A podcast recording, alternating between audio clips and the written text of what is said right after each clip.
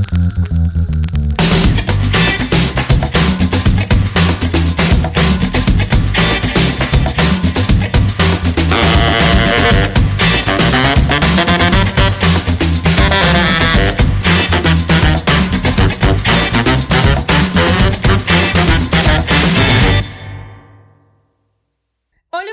se encuentran al otro lado. Estás escuchando Maléficas, un podcast donde destruiremos los cuentos de hadas con los que te criaste dándole una mirada fresca, actual, lógica y, por qué no, feminista. Por este lado se encuentra una de sus dos maléficas. Maureen Cruz es mi nombre, amo los cuentos de hadas y me frustra verlos cambiados por el verdadero villano de este podcast, Disney. Y de este lado, siendo la voz ronca y sensual, está Suara Jiménez, maléfica emprendedora, darks y empoderada, con más colores en el pelo que un arco iris y próximamente con cuenta de OnlyFans. Suara y yo somos dos mejores amigas que teníamos un podcast sobre maternidad y decidimos abandonar. Para el que lo quiera escuchar, lo dejaremos en la descripción de este episodio. Ella y yo decidimos crear Maléficas junto a nuestra magnífica productora Lucy Weddings, porque es obvio que casi nadie se cuestiona estos cuentos con los que nos criaron y hasta adoctrinaron. La dinámica de este podcast será que primero repasaremos brevemente las películas basadas en los cuentos de hadas. Luego haremos hincapié en las discrepancias entre ambas, cuentos y películas, para después llegar a la parte jugosa que es simplemente comentar de manera ácida, coherente y hasta ponzoñosa. El día de hoy comenzaremos con la princesa Disney que lo empezó todo y que salvó el estudio de una quiebra total y segura. Bienvenida, Blanca Nieves. Blanca Nieves era una princesa que al parecer era huérfana de ambos padres, porque al papá no se le ve nunca, y tiene una madrastra malvada que no la aguanta. Dos cosas pasan en cierto día, un príncipe decide entrar al palacio de Blanquita, cantan la, y la reina ve esto. Le pregunta al espejo parlanchín quién era la más bella del reino, porque hashtag vanidad. Y al espejo le dice, ¿sabes quién? Esa que está allá abajo cantando como una ridícula con un desconocido que bien pudo entrar a robarnos. La reina se molesta porque ella es divina y quiere ser la más bella del reino. Y manda a un cazador a que la lleve engañada al bosque y como pruebe que la mató le lleva el corazón en un cofre. El cazador dijo, ay no, Blanquita no, y la dejó ahí le dijo que huyera. Ella huye, se entra en el bosque, le da un ataque de pánico y se desmaya. Al despertarse, camina, camina, camina y se consigue con la cabaña de los siete enanos. Ella muy diligente, porque al parecer todas las princesas Disney previas a la sirenita eran criadas para ser amas de casa, decide usurpar la cabaña. Pero bueno, como tiene buen corazón, decide limpiar todo y hasta cocina. Luego sube porque quedó hecha bosta, se acuesta atravesadísima en la cama de los enanos, los cuales llegarían un par de horas después de trabajar todo el día en una mina de diamantes. Los enanos llegan, ven la casa limpia y piensan que fue un fantasma, porque obvio son hombres igual a mi marido, piensan que todo es por arte de magia. Y suben a ver qué onda y la encuentran ahí. Blanquita se despierta, se presenta y digamos que llega a un acuerdo mutuo de soy la nueva Isaura y ustedes me dan techo.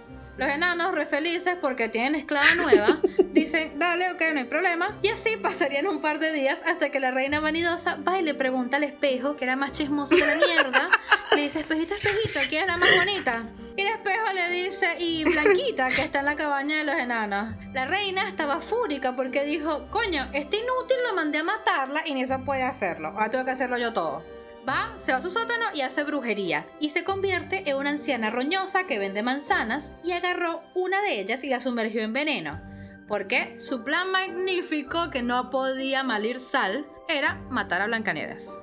Va al bosque a buscar a Blanquita, la encuentra, le hace peer pressure a la misma y le dice, dale, vale, cómete la manzana que no pasa nada, ¿sabes? Es saludable, no engorda. Y Blanquita dice, bueno, dale, está bien, operación cuerpo de verano, se la come y ¡pumba! muere. La reina se va porque dijo, sape gato, me encuentran acá con la muertica y esto se va a descontrolar. Y esto se va a descontrolar. Ella que se va y los enanos que están cerca porque fueron advertidos por los animales del bosque, los animales del bosque, que movieran el culo porque algo malo pasaba en casa. Llegan, consiguen muerta Blanquita, pero arriba hay un dios que todo lo ve. Y decidió lanzarle un rayo a la reina que está huyendo por las montañas y se muere también. Los enanos van, le hacen un funeral a Blanquita, pero en palabras del narrador, como era muy linda y no se veía tan echada a perder, le hicieron un ataúd de cristal y oro. Y lo llevaron a la punta de una colina para que ellos y los animales lo pudieran ver siempre. Justo pasaba al príncipe al principio. La ve y decide hacer lo que cualquier persona normal en el universo Grimm y no en la vida real haría. Va y le da un beso a la muerta. pésame. Blancanieves se despierta, el príncipe le dice para casarse y colorín colorado, este cuento se ha acabado.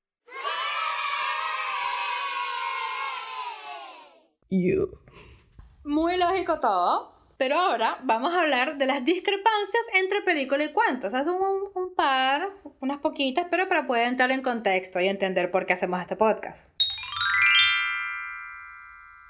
La primera es que en el cuento original Blancanieves tiene unos 14 años y el príncipe está en sus 30. Alta pedofilia, my friend. Número 2. La reina le pide al cazador que le lleve los pulmones y el intestino. Hashtag tráfico de órganos. 3. A la reina hay que darle un premio de verdad por insistencia, huevón. Asistencia perfecta. La reina no va una ni dos, sino tres veces a matar a Blancanieves. O sea, la bicha de verdad era recha. La primera se disfraza de buhonera y le quiso vender unos lazos de colores porque antes la gente se disfrazaba con lazos, pues. Y agarró y la ahorcó fortísimo y ahí la ficcionó. Pero después llegaron los enanos y se lo quitaron. La segunda vez se va como una vieja, no la misma vieja que las manzanas, pero o sea, dos viejas distintas. O sea, como una vieja que vende antigüedad y le ofrece un peine. Y Blanquita, ¿verdad? Como se ve que ella nunca fue a un colegio normal, porque así es como te pegan los piojos, va y se deja peinar por la vieja. Entonces la vieja, cuando la está peinando, le clava los dientes del peine en el cuero cabelludo, los dientes estaban envenenados y ahí queda. Pero luego llegaron los enanos, le quitaban el peine y ya está. Y al fin, coño, al fin, por último, va y se va como otra vieja, le ofrece la manzana, pero la reina ya sabía que Blancanieves estaba así como que... I'm in danger. Entonces ella dijo, esta no va a querer porque ya fui dos veces y ya le ha pasado estas cosas. Esta vez ya yo soy un poco más cauta, ¿verdad? Entonces voy a hacer esto. La reina agarró una manzana y la dividió en dos. Una parte estaba buena y sana y la otra estaba envenenada. Entonces ella llegó, se lo ofreció, Blanquita tenía así como miedo, corta la manzana en dos, ella se come la parte buena y le da la parte mala porque es una conchuda. y así terminó de matar a Blancanieves, porque la misma agarró y se atragantó y murió. Número 4. No fueron horas ni días lo que estuvo Blancanieves en el ataúd. Fueron semanas, señores. Quizás incluso meses. Asco. O sea, me imagino todo ese cuerpo hinchado. Eh, Y sin, sin criogenia. Quinto, el príncipe recién conoció a Blancanieves en su etapa cadáver, ya que llegó semanas, días, meses después de que la misma se hubiese muerto. Número 6. El príncipe negocia con los enanos. Pidió que le vendieran el ataúd con todo y cuerpo. Pero si no se lo querían vender, que se lo regalaran para atesorarlo. Alto red flag, amigas. Ma- marico, esta trata de personas me encanta. Siete. El beso no fue lo que sacó a Blanquita de su limbo, fue más bien una metedura de patas, literal. Los enanos le regalaron al final el ataúd al príncipe, menos mal que le tenían cariño.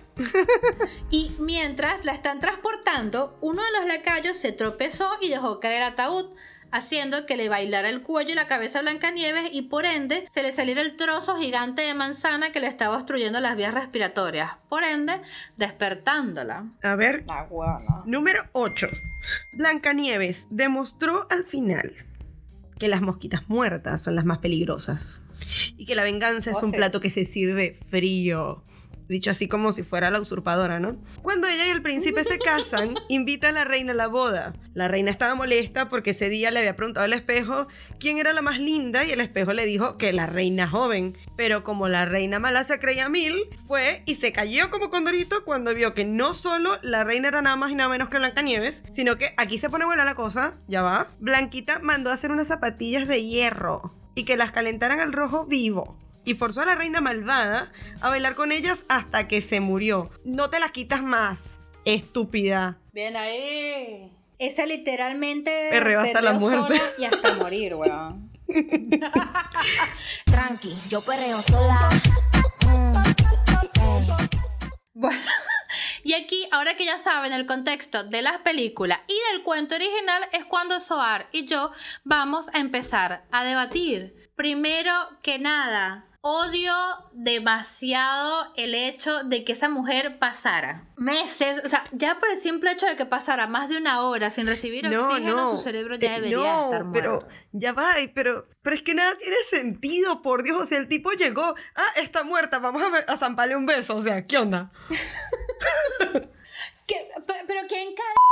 O sea, marico, Sí, o de sea, los creadores. ¿qué, qué, qué le pasa a la mente? Sí, sí, de los ¿Qué creadores pasa, de, amigo? De verdad, hay que besar sapos hasta morir, entonces eh, a los príncipes les decían que tenían que besar muertas, ¿no?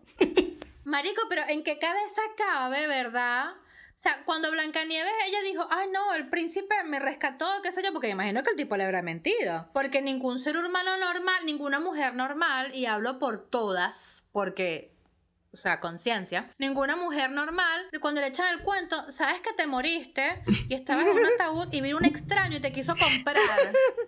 ¿Verdad? Porque esto es, no sé, Arabia Saudita. Vio un extraño, te quiso comprar y bueno, y te llevó, te regalamos, no, ni siquiera te compró, te regalamos porque vales nada. te regalamos, ¿verdad? Y te llevó en tu ataúd porque él te quería atesorar.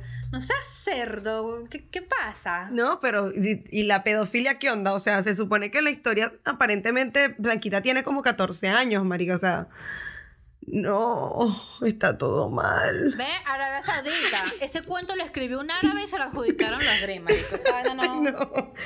Eh, Está, está todo muy mal. Está todo muy mal. Estamos mal todos desde 1937.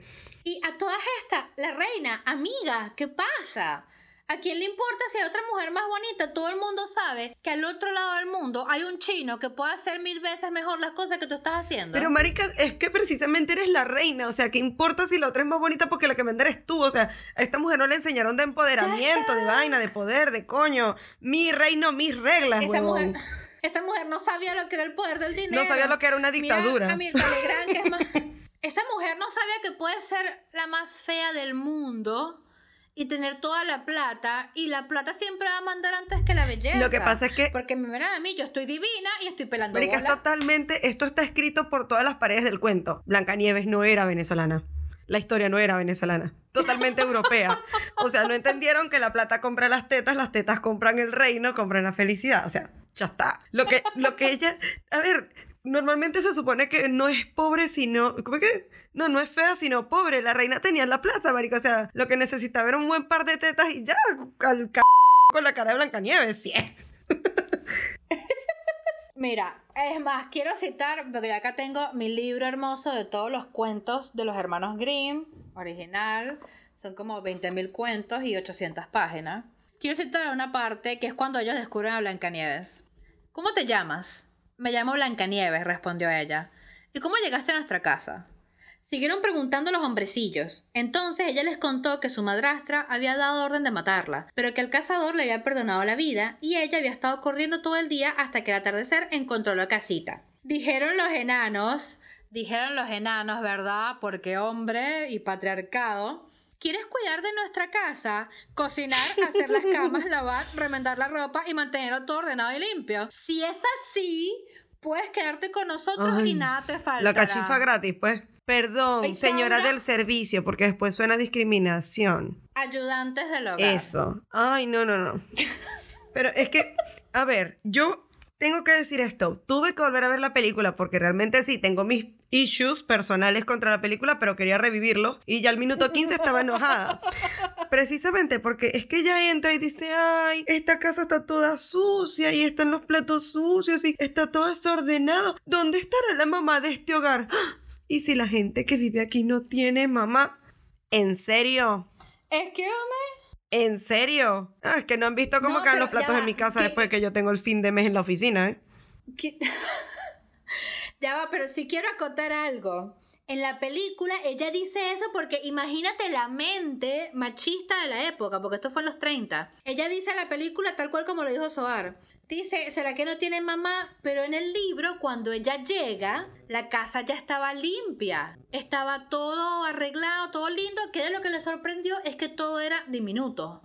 Una mesita, una sillita, unos platicos, todo era chiquitico porque obvio, era enanos. Pero en el libro ya la casa estaba toda limpia. O sea, esos maricos llegaban de trabajar 8, 12 horas en una puta mina sacando diamantes y luego llegaban a su casa y hacían sus vainas. Pero obvio, les llegó ese mango bajito. llegó una tipa que a tres veces ellos, hacerle todo, ya está. Mira, le llegó Se una valquiria que aparte de que estaba linda, era buena vaina o buena onda para términos internacionales. Y además le, le iba a tener la casa limpia, la comida hecha. No, pues se ganaron la lotería. El kino, el bingo se ganaron. Sin jugarlo de paso. No, no. Igual yo te digo, de las versiones que han salido, yo definitivamente me voy a quedar con Blancanieves y el cazador porque Chris Hemsworth.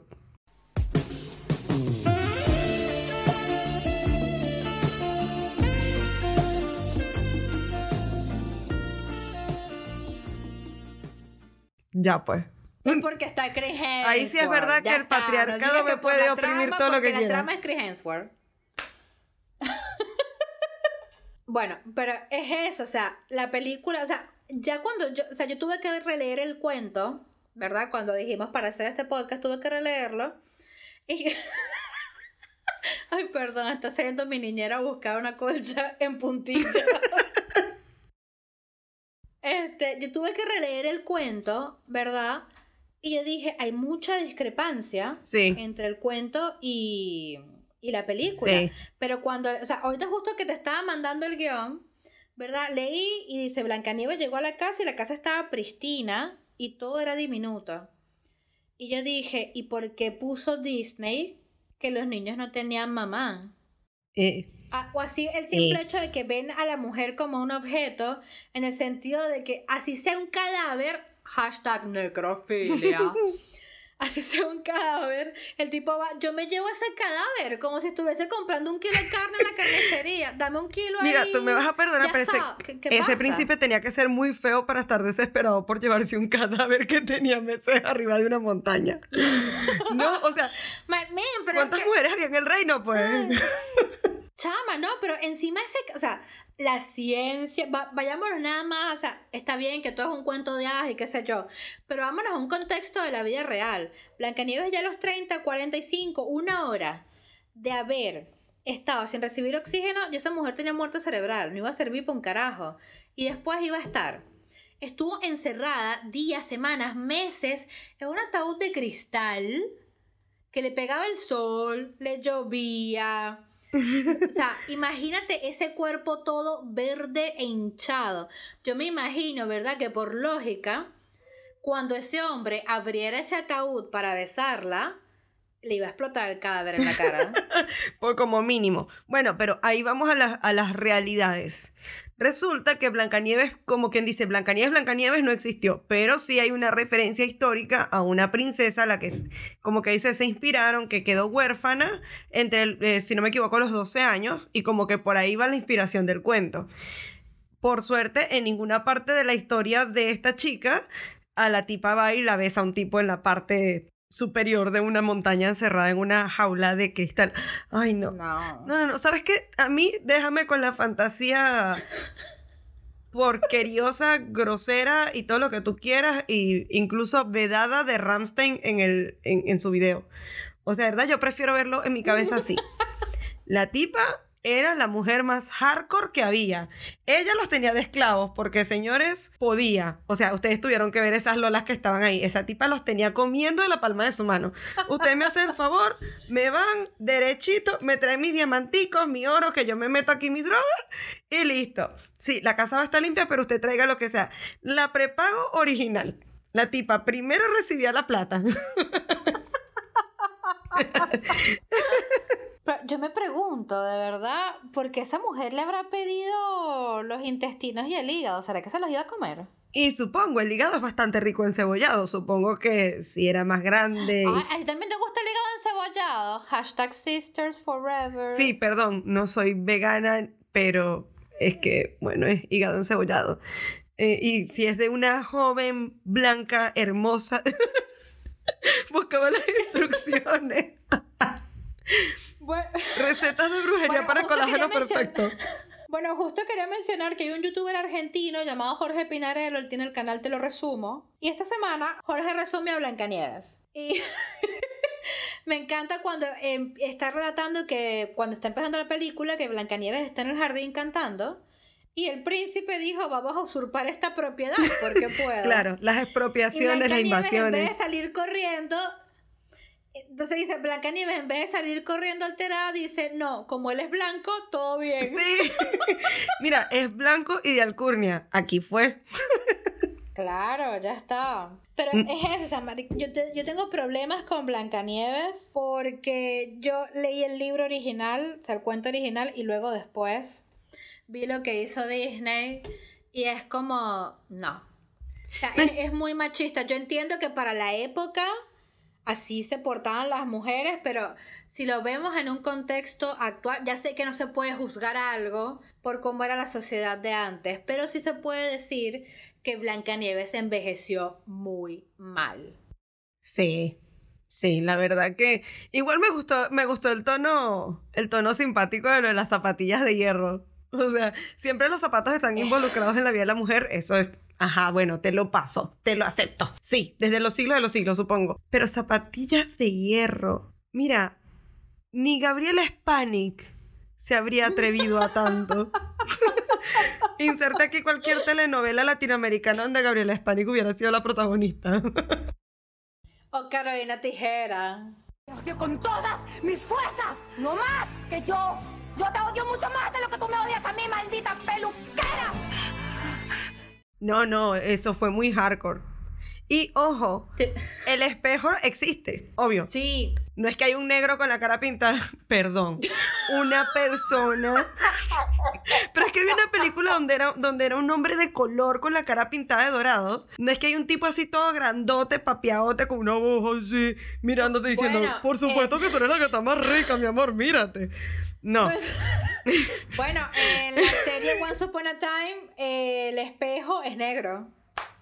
Sí, pero existe un espejo que precisamente fue el que, un regalo que recibió la madrastra de la princesa en la que se basó la historia, que el material en que estaba hecho permitía como una resonancia auditiva. Entonces, o sea, los vidrios y los espejos normalmente tienen cierta resonancia, pero este supongo que tenía una tan fuerte que dicen que la gente se le para enfrente y habla y él te devuelve como un eco. Entonces, claro, No, si la... Perdón, también Sí. estaba el hecho de que los espejos estaban todos hechos en la misma manufactura desde España, los llevaban a hacer. Sí. Y el espejo en cuestión lo pueden buscar en internet. Está.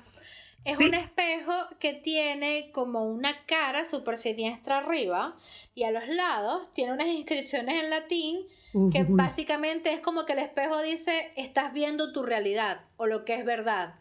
No me Entonces gusta. por eso decían que el espejo siempre decía la verdad. Y cabe acotar también que antes los espejos no, son, no eran como los espejos de ahora, que es tu reflejo tal cual.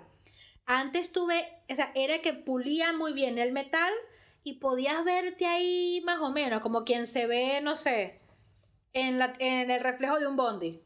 Por eso es que me gustan los espejos baratos como el que tengo yo en mi casa, que si yo me miro y me enfoco bien la foto así de frente o medio de ladito, me reduce cintura, todo, porque está tan barato, tan trucho que, lo- bueno, lo Ah, menos que hace mostrar la y- realidad. Perdón, y por último, en cuanto a los espejos, sí me gustaría recalcar por qué en Once Upon a Time el espejo es negro. O sea, el que hace del- de la voz del espejo es negro, ¿verdad? ¿Por qué? Sí. Porque el espejo negro es un artículo que se usa en la brujería para Mm. las adivinanzas y para ver el futuro. Sí, sí, sí, es un espejo que es totalmente negro. Mm, Solo un que en esto darks. fue muy Me gusta. esto fue muy literal, pero sí, es un espejo totalmente negro, ¿verdad? Y con eso la- las brujas de antes, y creo que todavía lo usan hoy en día, usan ese espejo como una especie de bola mágica, de bola de Mm. cristal, pero esta vez es negro. Dicen No, que no, pueden no. ver cosas en el futuro ahí, bla, bla, bla. no me gusta, no me inspira. A mí déjame con el de Harry Potter. Yo quiero un espejo que me muestre lo que, lo que más anhelo. Eso, la motivación, ¿viste? Siempre va a estar, siempre va a estar Henry Cavill en ese espejo. Sí. Sí, bueno, Henry Cavill o Chris Hemsworth o Chris Evans o Tom Ellis. Todos los Chrises y Henrys. Tom Ellis. Tom Ellis siempre dice la verdad, él puede ser mi espejo. bueno, perdón, es que estaba viendo mucho Lucifer. Podemos entonces culminar diciendo con que Walt Disney se fue a la m lo decretamos enemigo del podcast. bueno, igual eran otros tiempos. O sea, vemos que es una historia que tergiversaba la realidad de la época, donde después pasa un cuento que tergiversa la realidad del cuento. Donde después hacen unos remakes donde hay una tipa que está sacada de una película de vampiros. está todo muy mal. Qué horrible. De verdad, o sea, en eso sí quiero acotar y quiero dar mi opinión muy fuerte al respecto. ¿Quién le dijo al mundo que Kirsten Stewart era más bonita que Charlize Theron? Imposible. Eh, mira, esto es un decreto final y contundente. No existe una manera de decir que no, es que no, lo puedo pronunciar. Esto es, esto es inconcebible. Es más, Scarlett Johansson pudo haberle hecho competencia, pero es otro ranking, pero no, no, no, no, no. O sea, entendemos que tenía que ser una niña, o sea, una niña. Una niña inocente. Kirsten Stewart, ¿cuánto tenía? Como 39 años cuando hizo la película. no sé qué edad tiene la pendeja esa, pero ponte que si, yo tengo 30, ella tenía 32, 33. Y la película salió en el 2012, 2013. O sea, pero igual, o sea, se supone que tiene que ser alguien joven, pero hay miles de mujeres jóvenes guapas y eligen a esta mujer que más expresión tiene una lechuga secándose al sol. Bueno, pero ahí tenemos entonces las tendencias de Disney a torcer todo para que parezca apto para todo público, cuando en realidad eh, la versión original hasta la tuvieron que modificar porque los niños se hacían pipí viendo las escenas de la niña en el bosque a la versión entonces ahora moderna, donde viene Disney y nos mete a tipas de 35 años haciendo el papel de adolescentes virginales de 14. creo que la única parte buena de ahí son los enanos, de verdad. Es lo único rescatable de esa película. La, verdad es que sí. Bueno, yo no recuerdo el nombre de ninguno, pero me encantaron esos enanos. Bueno, ¿qué te parece si pasamos a hacer la despedición? Me parece muy bien. Bueno, queridos oyentes, eso fue todo por el día de hoy. Esperemos que les haya gustado y si no, obviamente este podcast no es para ustedes, pero sí es para alguien más. Si saben de alguien que les pueda gustar, por favor, recomiéndennos. Les recordamos que un nuevo episodio va a salir cada viernes en Anchor, Spotify, Apple Podcast y todas las demás plataformas habidas y por haber. No se olviden por favor de suscribirse en cualquier plataforma en la que nos estén oyendo y de seguirnos en Instagram es arroba maléficaspodcast. Queremos agradecer a Seattle Café y Podcast Studio, 8K Studio y a nuestra productora Lucy Weddings. Gracias por aguantarnos tanto. Nos vemos en el próximo episodio y recuerden, la felicidad está al alcance de una lágrima.